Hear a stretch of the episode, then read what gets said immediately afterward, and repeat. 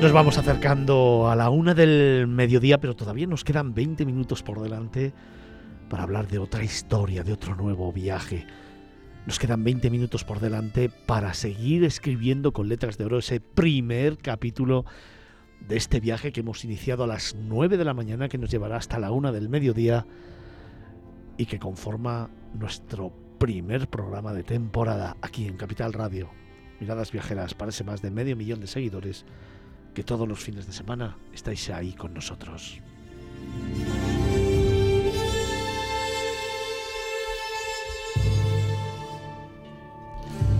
Y si han sido apasionantes cada uno de los viajes y propuestas que te hemos ido contando a lo largo de estas tres horas y media largas que llevamos ya, lo que te contamos a partir de ahora no lo es menos.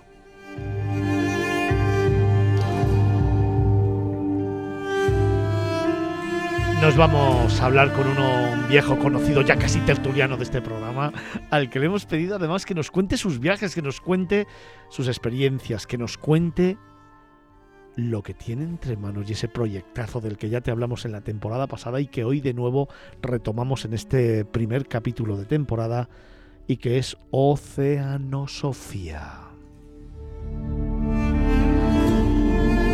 Hablamos con su CEO, con su socio y director general, Alberto de Zunzunegui. Buenos días. Buenos días, Fernando, y nada, gracias eh, por, por permitirnos volver a contar aquí lo que hacemos y a lo que nos dedicamos. Y lo que nos queda. Y lo que nos queda, que vamos a tener mucha temporada por delante.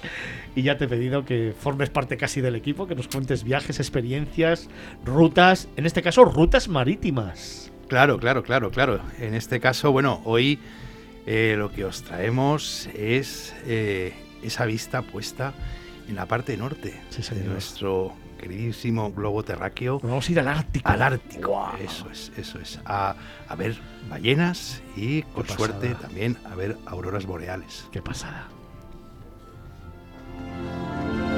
Oye, Alberto, antes de comenzar este viaje que es absolutamente apasionante, vamos a poner en valor Oceanosofía, vamos a poner en valor todo lo que tenéis así muy rápido nos enfrentamos ahora a una serie de travesías espectaculares, están en marcha, aunque en alguna plaza en alguno de los viajes. Vamos a recordarlos, venga. Pues muy rápido, tenemos el día 5, es decir, ya el día 5 de octubre, eh, nos vamos... El jueves que viene, que nos vamos ya. Nos vamos ya, estamos ya casi casi ahí embarcando, en este caso en Italia, para hablar de Roma y su legado, ese apasionante mundo clásico que es eh, sin duda cuna de nuestra civilización. Eh, terminaremos en Nápoles, eh, visitando, como no podía ser menos, Pompeya y Herculano, y desde ahí nos embarcaremos para hablar de la cultura y el arte universal. Qué chulada. En una travesía que nos llevará de Nápoles a Cerdeña, a Olbia, tocando también el archipiélago de la Madalena, que es parque natural. Sí, señor. Y tocando ese noreste de Cerdeña, que es una, una belleza extraordinaria. Y, bueno, continuaremos, continuaremos, pero cambiando el tercio, en este caso mirando al cielo, mirando a las estrellas, para hablar de ese universo del cual formamos parte y que siempre es origen de preguntas, de misterio, eh, cómo se formó, cuántos años tiene, cómo se miden las distancias al universo, las galaxias, las estrellas, las constelaciones y también cómo el ser humano miró arriba para aprender a orientarse en el mar y aprender a navegar. Instrumentos náuticos, cartas de navegación, corrientes, en fin, eh, ese apasionante mundo de la navegación astronómica. Y terminaremos en Cartagena, también con algo que no tiene nada que ver en este caso, sí con las humanidades, en este caso para hablar de música, de nuestro querido y entrañable flamenco, esa música más nuestra, en una travesía donde explicaremos los orígenes del flamenco, eh, los diferentes palos, eh, la influencia en otras músicas, etc. Y entre medias, entre medias, entre la astronomía y la de flamenco, allá arriba, en ese círculo polar ártico, estaremos con esa travesía dedicada a las exploraciones polares y a la oceanografía y al ecosistema ártico.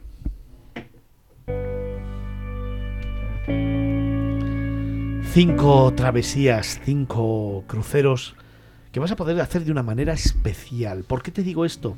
Porque no es un crucero cualquiera. Fíjate, te hemos hablado del mundo romano, te hemos hablado de arte y cultura, te hemos hablado de esas 600 millas bajo las estrellas, te hemos hablado del flamenco y te hemos hablado del Ártico, pero todos ellos tienen un denominador común.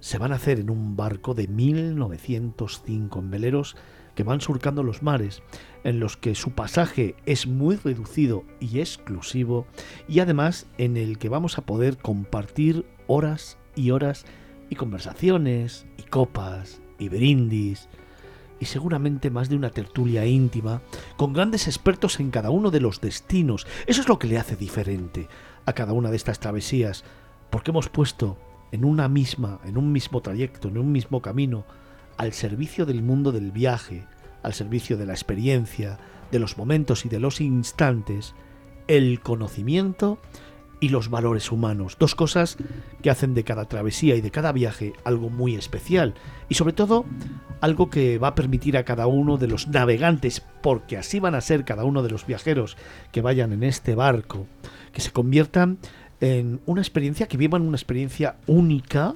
absolutamente única, encima además por un precio, desde mi punto de vista, irrisorio. bueno, Sobre todo por todo lo que... A ver, yo creo que cada viaje que hacéis es un regalo. No es simplemente un viaje, es un regalo. Es un regalo porque tenemos la oportunidad de contar con grandes expertos, con talento, con conocimiento, con valores humanos, con el mar, con el patrimonio, con la historia y sobre todo yo creo que con historias únicas, ¿no? A compartir. Y ese momento yo creo que no tiene precio. Sí, son, son momentos únicos y son travesías únicas, no solo por, por cómo están concebidas, porque no es el conocimiento por el conocimiento. Eso es.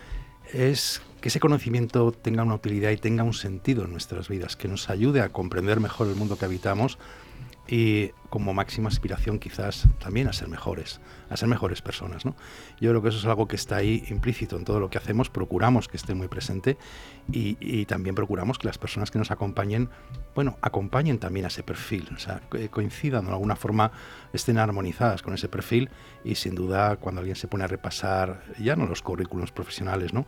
sino lo que han hecho esas personas a lo largo de su vida, cuál es su trayectoria humana y personal, eh, claramente se deja ver que detrás de ello hay esa, esa, capacidad de comunicar algo más que conocimiento. Y vamos a poder estar con ellos, vamos a poder compartir tiempo y vamos a poder ser nosotros mismos. Es decir, cada minuto de nuestra travesía la vamos a compartir con iguales y además yo creo que nos va a llevar a un viaje interior nuestro en el que seguramente vamos a poder contar abiertamente lo que sentimos, nuestras dudas, nuestros miedos, ¿por qué no? También nuestras experiencias, ¿no? Y eso engrandece, yo creo, que al grupo humano que viaja en cada uno de estos barcos y de nuestros trayectos. Sin duda, al final nosotros lo que hacemos es poner el contexto, pero el resultado de la travesía, la diferencia entre algo correcto o que puedas decir, ha estado bien o me lo he pasado bien, a que puedas bajarte del barco, pues muchas veces, o como ha pasado en una ocasión, con el sentimiento a flor de piel, con lágrimas en los ojos, ¿no? De las emociones vividas eso también es por lo que traen a bordo las personas que nos acompañan. Su talante, sus conocimientos, eh, su ilusión por estar ahí. Y eso es algo que es lo que marca la diferencia. ¿no? Por eso decía que son viajes únicos porque también depende de qué personas viajan con nosotros en ese momento. No hay dos travesías iguales, no las puede haber porque el grupo no es igual. Y hay personas que vienen eh, con sus problemas, con sus eh, cuitas, con sus ilusiones y a veces entre ellos hay personas que te cuentan cosas apasionantes por lo que han viajado, por lo que han vivido, por esa mundología que llevan a cuestas o simplemente porque conocen mucho del tema que estamos tocando. Oye, ¿dónde podemos encontrar todavía plaza e información de cada uno de los cruceros? Pues mira, en la página web que es eh, www.oceanosofía.com, Sofía con ph, oceanosofía.com. oceanosofía.com Y hablando de valores humanos, hablando de personas especiales, hablando de talento, hablando de conocimiento, hablando de grandes viajeros, déjame que te presente también en este instante a Javier Cacho Gómez. Es director de la Unidad de Cultura Científica en el Instituto Nacional de Técnica Aeroespacial INTA, pero sobre todo es un buen amigo. Estuvo aquí ya en el programa en el final de la temporada pasada y hoy vuelve de nuevo para hablarnos del Ártico. Va a ser el que nos va a acompañar en esa travesía y el que nos va a acercar un poquito más a las leyendas, a las historias, a la historia y al conocimiento de toda esa parte de Europa que tiene muchas cosas que contar y muchos secretos, ¿no, Javier? El mundo ártico tiene una vida impresionante. Estamos en un lugar donde la vida está al límite. Las bajas temperaturas te hacen casi imposible la vida. Y hasta te sorprende de que los seres humanos, no solamente el resto de los animales, sino que los seres humanos hayamos sido capaces de adaptarnos a esas raras condiciones, esas condiciones climáticas horrorosas y esa geografía complicada. Oye, hablando de regalos, el Ártico nos regala muchas historias. Eh, claro que sí. El año pasado hablamos de los grandes exploradores que recorrieron esa zona y este año nos queremos centrar en las personas, en las personas que se han ido allí a vivir y que viven allí. Los esquimales, los inuit, eh, a los que Amundsen consideraba sus maestros del frío. Hablaremos de los, de los sami, de los que llamábamos antes lapones, que colonizaron hace 8.000 o 9.000 años la península escandinava cuando se retiraron los glaciares, o sea, nada más retirarse los glaciares, todavía había glaciares en el interior y ya los seres humanos decidimos seguir la costa hacia el norte buscando, no se sabe qué, qué, buscamos los seres humanos cuando nos expandimos. Pues hablaremos también de ellos, de cómo, de cómo se, se, adaptaron en aquel momento y cómo se están adaptando ahora a estas, bueno, y cómo se ha ido adaptando a lo largo de los siglos según avanzaban, diríamos, Europa o los hombres blancos hacia ellos. Y retrocederemos en el tiempo también, iremos a Groenlandia y veremos lo que fue un paraíso vikingo. Los vikingos estamos acostumbrados a verlos atacando, atacando a toda Europa y sin embargo en la zona de Groenlandia no tenían a quién atacar porque cuando ellos llegaron a Groenlandia no había nadie, no había nadie allí.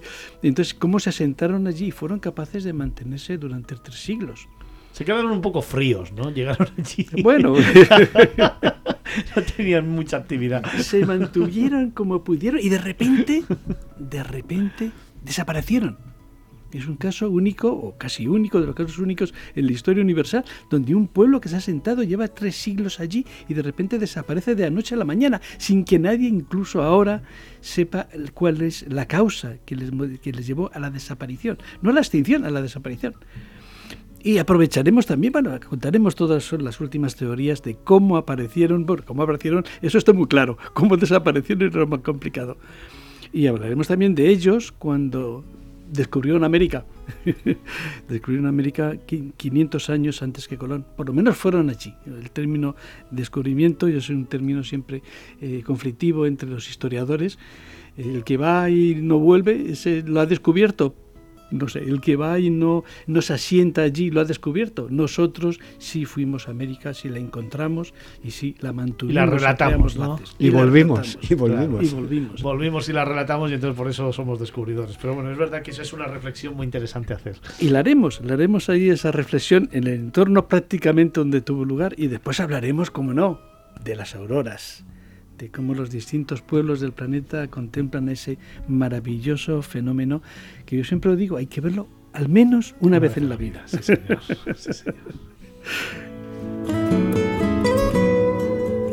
Oye Javier, eh, vamos a seguir ese hilo conductor de los regalos, lo que hemos hablado primero de lo que regala Oceanosofía a sus viajeros. Hemos hablado ahora del regalo que vas a hacer tú como gran talento y experto en todos estos temas a los que van a ir contigo en esa travesía. Pero ahora te voy a preguntar, ¿qué es lo que te regalan a ti los viajeros que comparten contigo ese tiempo? Pues regalan mucho más de lo que ellos piensan. a veces te tratan como si fueras un profesor y ellos sus estudiantes. Y no es eso, no es eso. Evidentemente, cuando estamos en el barco vamos en un, grupo de amigos y eso enseguida se, se saltan esas barreras y me regalan sus historias esas historias que comentaba Alberto hace un momento, de cómo te cuentan su historia, su vida, por qué están allí, qué es lo que sienten estando allí.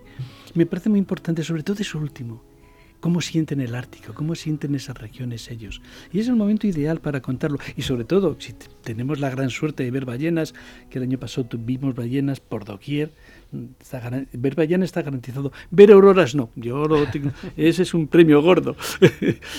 pues, pues cuando ven las auroras y se emocionan, es el momento, es momento después para considerarlo y hablarlo con ellos.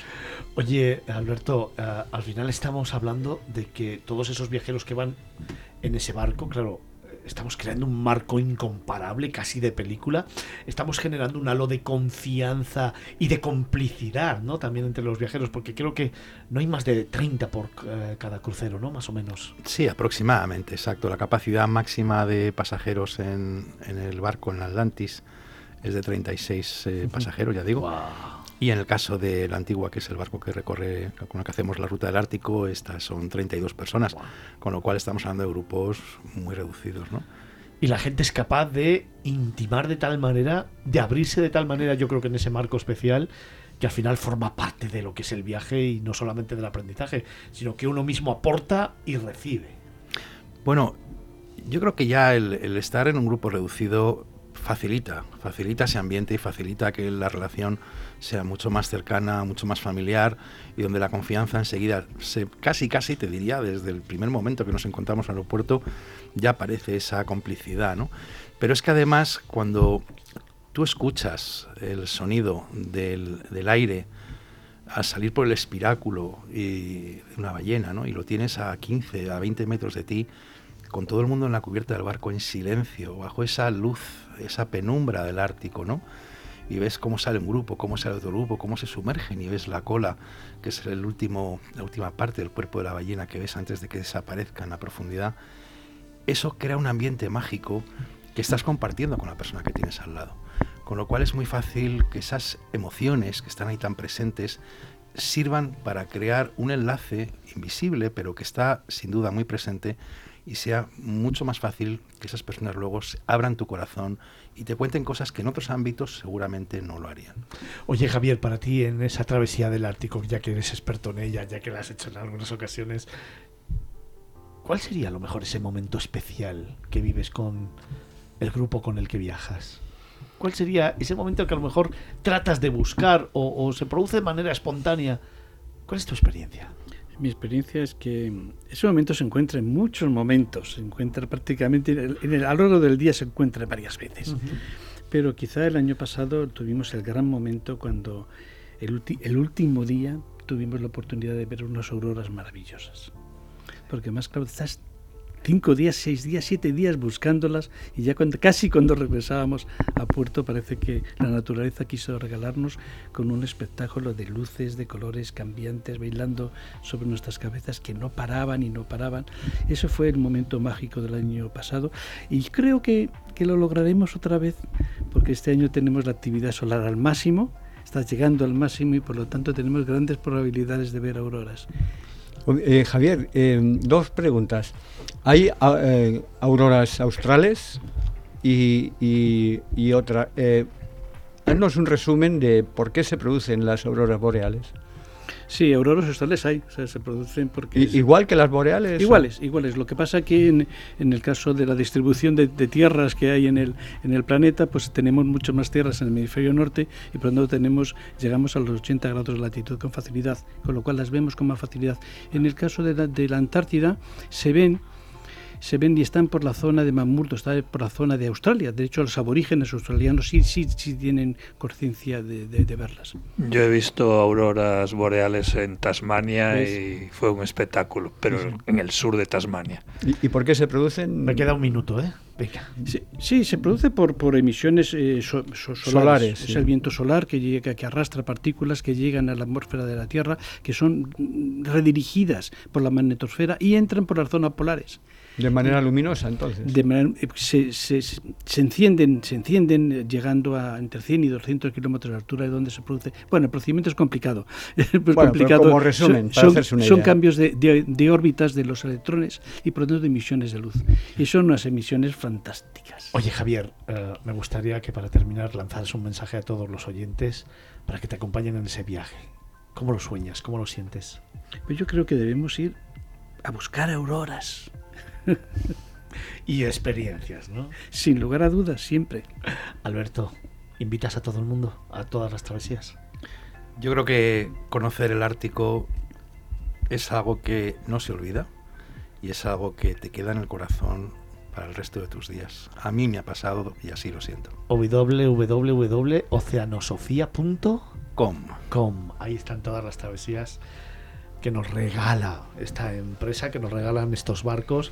A mí se me queda siempre corto el tiempo con esta gente. Yo no sé cómo lo hago. llevamos 20 minutos hablando de estas travesías y es que deberíamos hacer un programa desde uno de los barcos. Seis, seis días, pues siete días. Venga, a por ello.